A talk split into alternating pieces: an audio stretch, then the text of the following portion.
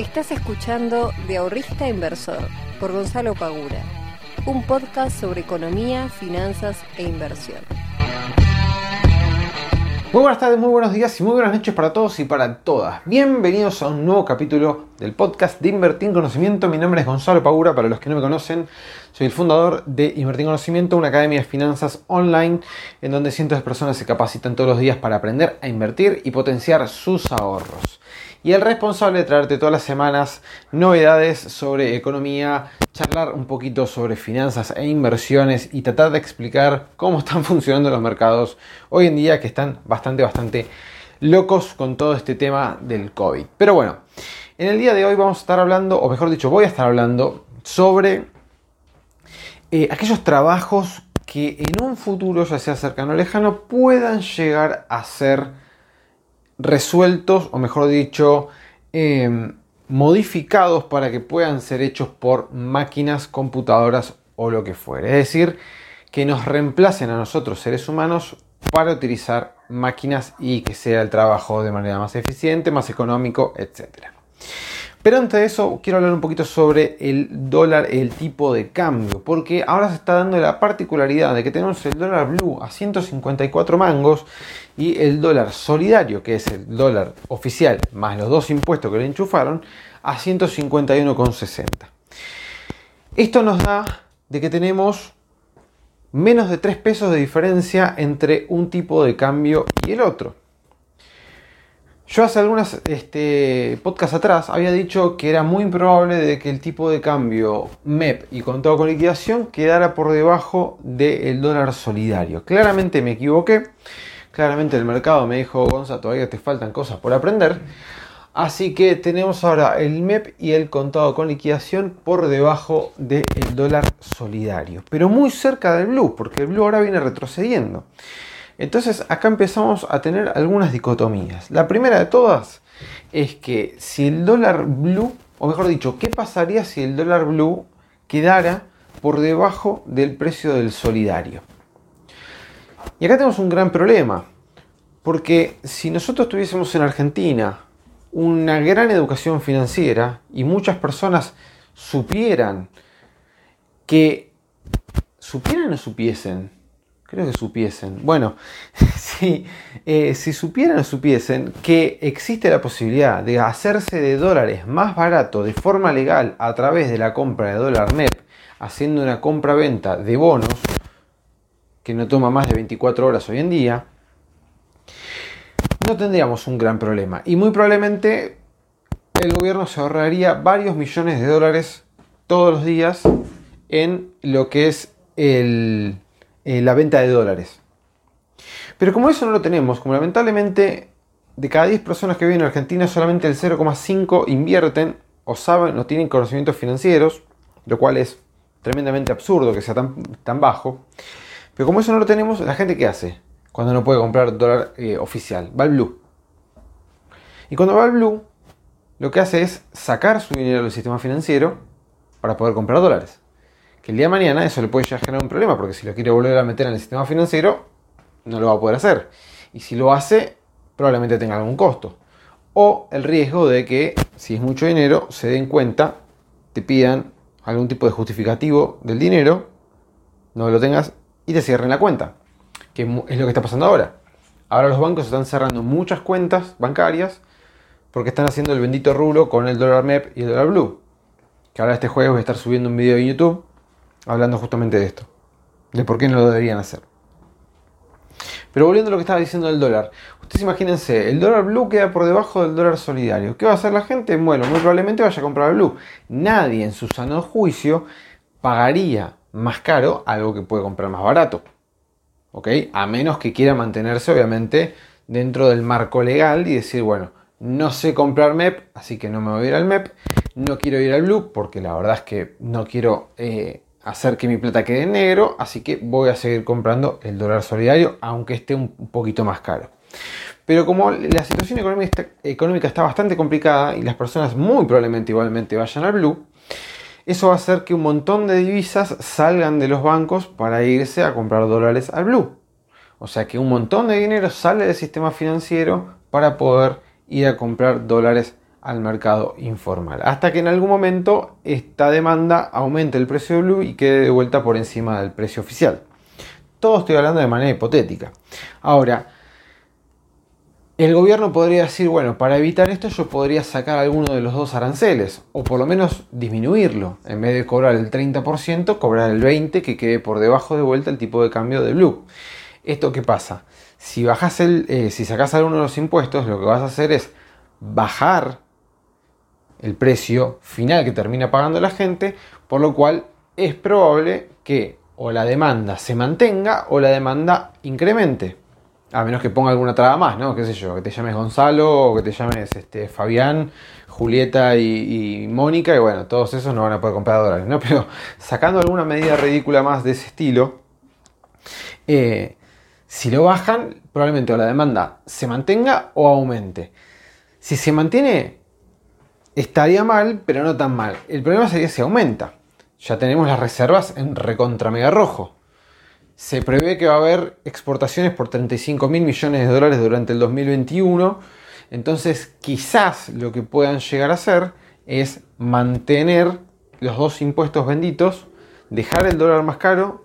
De vuelta, estoy hablando si el dólar blue queda por debajo del tipo de cambio solidario mantener el tipo de cambio hasta que entren divisas y ahí sacar o bajar alguno de los dos impuestos. Ya estoy haciendo especulaciones demasiado amplias, ¿ok? Pero bueno, eh, estoy pensando en voz alta mientras estoy grabando esto, qué es lo que pueden llegar a pasar. Lo cual, si llegara a suceder de que el blue queda por debajo del solidario, también se encontrarían en un tema político bastante complicado, porque tienen que salir a explicar de por qué no sacan el impuesto o por qué no bajar el impuesto, porque de alguna manera si vos haces, omisión a lo que está sucediendo, mirás para otro costado, estás dejando que la gente se vaya a un mercado informal. Lo cual vos como gobierno estás fomentando que la gente no compre dólares de manera oficial, que los vaya a comprar al mercado informal. Que después pueden salir a decir, bueno, no, pero la gente lo que tiene que hacer en realidad no es este, ir a comprar dólares, sino invertir. Bueno, está bien, sí, fantástico. Primero enseñarle a toda esa gente cómo invertir y después pedirle que inviertan. No, no, no funciona al revés. O sea, si no saben invertir, si no saben lo que es una tasa de interés, es imposible que vayan a invertir. Entonces, van. Vamos a ver qué es lo que, vamos a ver qué es lo que sucede, pero me parece es interesante poder empezar a analizar cuáles podrían llegar a ser las repercusiones si suceden alguno de estos escenarios que estoy nombrando. Y con respecto al tema del día de hoy, que son los trabajos que el día de, de mañana pueden llegar a dejar de eh, existir de la manera que lo conocemos hoy en día. Esto principalmente surge porque en su momento yo estaba trabajando eh, en, el sector de, cobranza, en el sector de cajas, em, y eso hacía que mi trabajo sea totalmente automático, ¿no? Básicamente. Que ya antes de que yo me vaya de ese, de ese trabajo, ya desde la dirección de la empresa ya se había dicho que las cajas iban a cerrar de que los cobros en efectivo ya se estaban cancelados, por lo cual toda esa gente tenía que ser reubicada. ¿Cuál es el problema de cuando hacen este tipo de movimientos y estas reubicaciones, en el mejor de los casos, dentro de la empresa? O si no, ya directamente te agradecen por los servicios prestados y te dicen chao, hasta luego. Pero vamos a suponer que te reubican. El problema es que si vos sos una persona que no tiene conocimientos específicos o que no tiene estudios formales o que no tiene alguna eh, habilidad de liderazgo o algo por el estilo, va a ser difícil o quizás te reubiquen en un puesto que no es, no es demasiado bueno. Y si te dan la mano, te agradecen y te rajan, conseguir trabajo de lo que vos estás haciendo o lo que estabas haciendo hasta ese momento va a ser difícil. Porque si hay una tendencia a que todas las empresas estén haciendo lo mismo, tu trabajo probablemente deje de existir para las personas y lo pasa a ser una máquina o una computadora. Por lo cual, acá es cuando nosotros tenemos que empezar a pensar si lo que yo estoy haciendo hoy en día puede perdurar varios años más. Suponiendo que te gusta lo que estés haciendo hoy en día, ¿no? Y suponiendo que no te guste, pero que te sentís que estás en un. Eh, que estás medio corralado, bueno, empieza a fijarte qué te gustaría aprender para estar capacitado en ello y el día de mañana poder salir del trabajo donde estás vos y poder recurrir a un nuevo trabajo que muy probablemente no pueda ser automatizado. ¿Cuál sería un ejemplo de esto? Y bueno, por ejemplo, los psicólogos, la educación. Es muy, es muy difícil eh, que una máquina sea un psicólogo el día de mañana, por ejemplo. Estoy, dando un, ejemplo en, particular. Eh, los trabajos que sean que tengan mucho que ver con la parte creativa.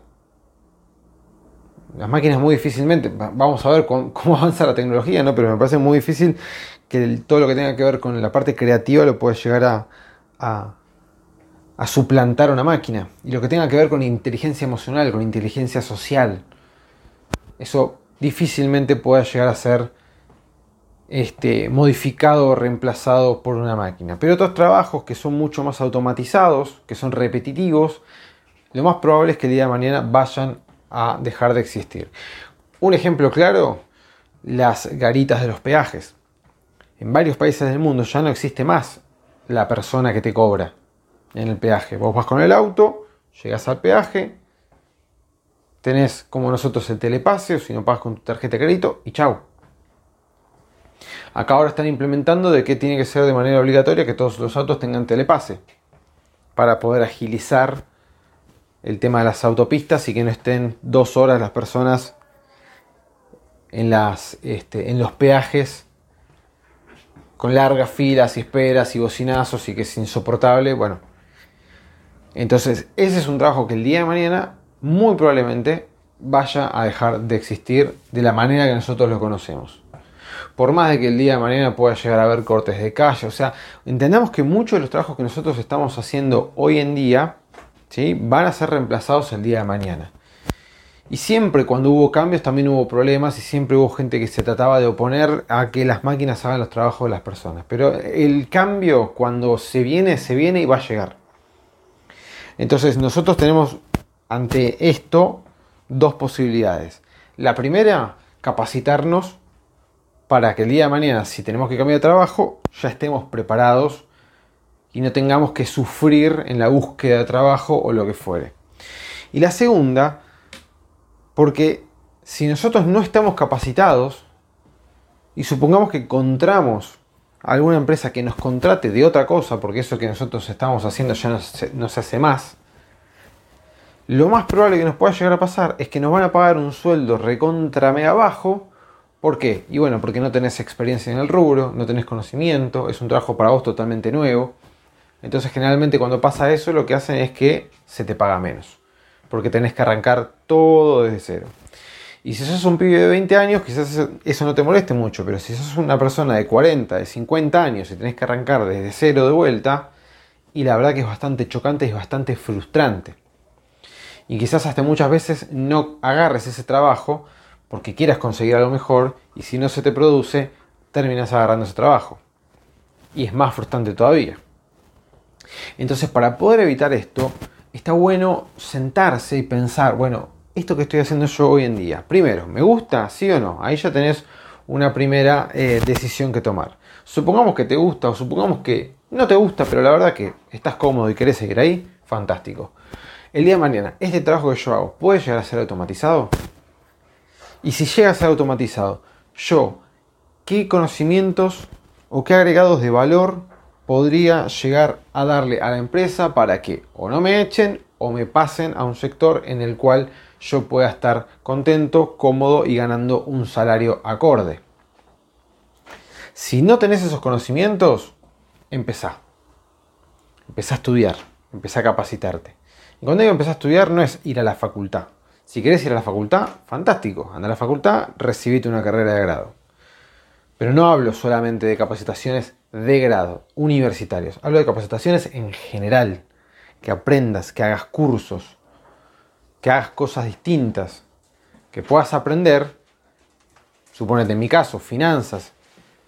En otro caso, que puedas aprender cosas de diseño, cosas que tengan que ver con el arte, con lo que hablaba recién cualquier cosa que puedas llegar a aprender siempre va a ser más productiva y mejor que no saber nada. Si vos tenés la posibilidad de comprarte libros, de poder aprender, el día de mañana, si vos tenés que cambiar de puesto de trabajo, aunque no tengas un título de grado, decir, che, mirá, pero tengo cinco cursos hechos sobre este tema, así que tengo bastante conocimiento sobre esto. Bueno, listo, a ver, vení. Hay un montón de cosas que van a ir cambiando. Lo que puede llegar a pasar en Argentina, y si se quiere una especie de suerte, entre comillas, para aquellos que todavía están más rezagados, es de que todos estos cambios lo más probable es que pasen de una manera mucho más paulatina. Pero fíjense que lo que pasó ahora con la pandemia, con este tema del home office y todo esto, todas las empresas, bueno, todas no, pero la gran mayoría de las empresas que no tenían ni por casualidad previsto que todos sus empleados tengan que ser home office, se tuvieron que adecuar de la noche a la mañana a que las personas trabajen desde casa. Tuvieron que generar nuevos protocolos, tuvieron que salir a, a invertir en, muy probablemente, en computadoras, tuvieron que salir a capacitar a un montón de personas para que trabajen desde la casa, tuvieron que ver la forma de que la gente trabaje sin perder la efectividad que tenían en el puesto de trabajo en donde estaban. Y eso, quiérase o no, adelantó un montón de años algo que venía muy retrasado, que era la inversión en tecnología y la forma de trabajo si algo de todo lo malo que trajo esta pandemia, que sigue trayendo, todas lamentablemente todas las personas que se contagian y todas las personas que han fallecido, si algo bueno trajo todo esto, es la actualización a la fuerza que nos obligó a hacer como país en todo lo que está relacionado con el trabajo. Nos dimos cuenta que había una forma distinta de trabajar que hasta podía llegar a ser más eficiente tanto a nivel de costos como a nivel de eficiencia y felicidad de los trabajadores. Entonces, los cambios en algún momento llegan. Quizás acá en Argentina tarden un poco más, porque hay un montón de cosas que todavía se tienen que adelantar que nos hicieron, como por ejemplo, es terrible la cantidad de negocios que no te aceptan tarjetas de crédito débito, que solamente cobran en efectivo. Eh, cuando hoy en día tenemos muchas posibilidades de pago, tenemos transferencias, tenés mercado pago, tarjeta de crédito, tarjeta de débito, tenés eh, tarjetas este, recargables, o sea, tenés un millón de posibilidades que antes no existían y seguimos pagando en efectivo. Bueno, ahí ya tenemos ahí ya se tiene que realizar un cambio importante. También eso tiene que ver un, un montón por la presión tributaria que tenemos de que las personas no quieren cobrar en tarjeta, pues si no tienen que facturar y si facturan después los números no les cierran. Pero bueno, ese ya es otro tema que tendremos que hablarlo el día de mañana o tendré que entrevistar a algún contador que tenga o abogado que esté especializado en el tema tributario y ver de qué manera le podemos llegar a encontrar una solución a ese gran problema, al problema de los impuestos, para ver este, si se puede hacer algo y modificar la realidad que nosotros tenemos. Pero sin irme del eje, lo que tenemos en Argentina es que probablemente todos estos cambios lleguen de una manera mucho más paulatina, más a cuentagotas. Esto nos da tiempo a nosotros para prepararnos y estar listos para asumir ese cambio el día de mañana cuando llegue. Entonces, mi mensaje a través de este podcast, lo que yo les quiero tratar de transmitir es no se duerman. No se queden en su zona de confort. No se crean que lo que hoy tienen el día de mañana lo van a seguir teniendo porque quizás el día de mañana puede llegar a desaparecer y si desaparece es mejor estar preparados para afrontarlo que no. Entonces no se duerman en sus laureles. Sigan aprendiendo, sigan capacitándose, sigan aprendiendo cosas nuevas, que en definitiva, si el día de mañana tienen la, suerte de que su trabajo no es reemplazado por nadie y se jubilan y chau, bueno, aprendieron un montón de cosas más que les van a abrir la cabeza, que les va a ser mucho más nutritivo, que si no la sabían. Entonces, capacítense, sigan aprendiendo, sigan leyendo, sigan invirtiendo plata en conocimiento, sigan invirtiendo plata en educación. Yo, estamos a 3 de febrero, ya en el mes de enero gasté creo que más de 15 mil pesos eh, en educación para mí, entre libros y cosas que, fui adquiriendo. Este, bueno, pero a mí me encanta, o sea, a mí me encanta estar leyendo, o sea, los libros me los voy comiendo de, a uno por uno y si puedo más, o sea, pero bueno, eh, es algo que a, mí me apasiona hacer y a mí me encanta aprender, aprender constantemente cosas nuevas. Y eso el día de mañana me dio la posibilidad de poder crear mi propia empresa, de poder crear mi propio emprendimiento, de poder irme de un trabajo en el que me quería ir y no encontraba forma de hacerlo. Y me di cuenta de decir, che, yo esto, de esto sé, ¿por qué no puedo empezar a trabajar de esto y hablar de esto? Bueno, fantástico, lo apliqué y funciona. Ustedes pueden hacer exactamente lo mismo. Pueden hacer exactamente lo mismo. Hoy no necesitan más que un celular para empezar un emprendimiento. Olvídense de la plata, que eso es otro tema que quiero hablar algún día. Olvídense de la plata, olvídense de todo eso. Necesitan solamente un celular y tener algo para aportarle a las personas que están del otro lado. Chicos y chicas, como siempre es un placer estar con ustedes semana a semana. Nos vemos la próxima semana. Les mando un fuerte abrazo. Chao.